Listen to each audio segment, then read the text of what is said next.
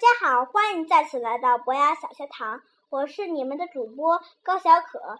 今天我给你们讲的故事叫《Cornelius》。When the eggs hatched, the little crocodiles crawled out onto the river beach, but Cornelius walked out upright.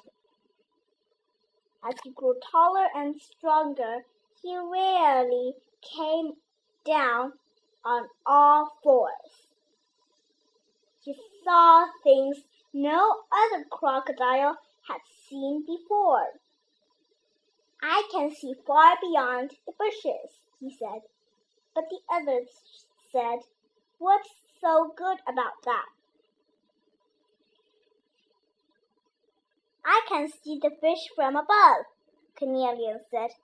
So what? said the others, annoyed. And so one day, Cornelius angrily decided to walk away. It was not long before he met a monkey.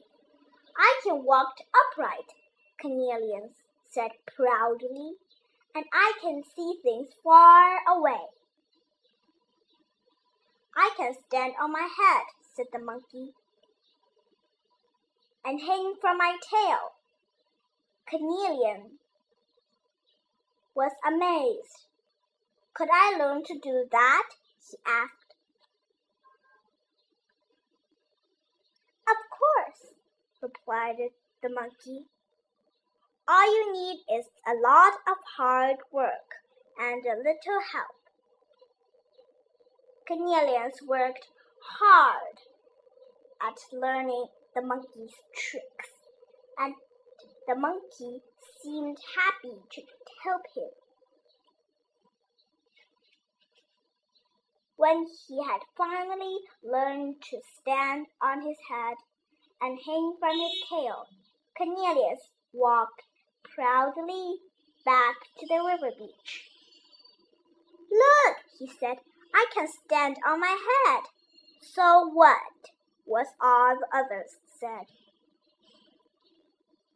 and I can hang from my tail, said Cornelius.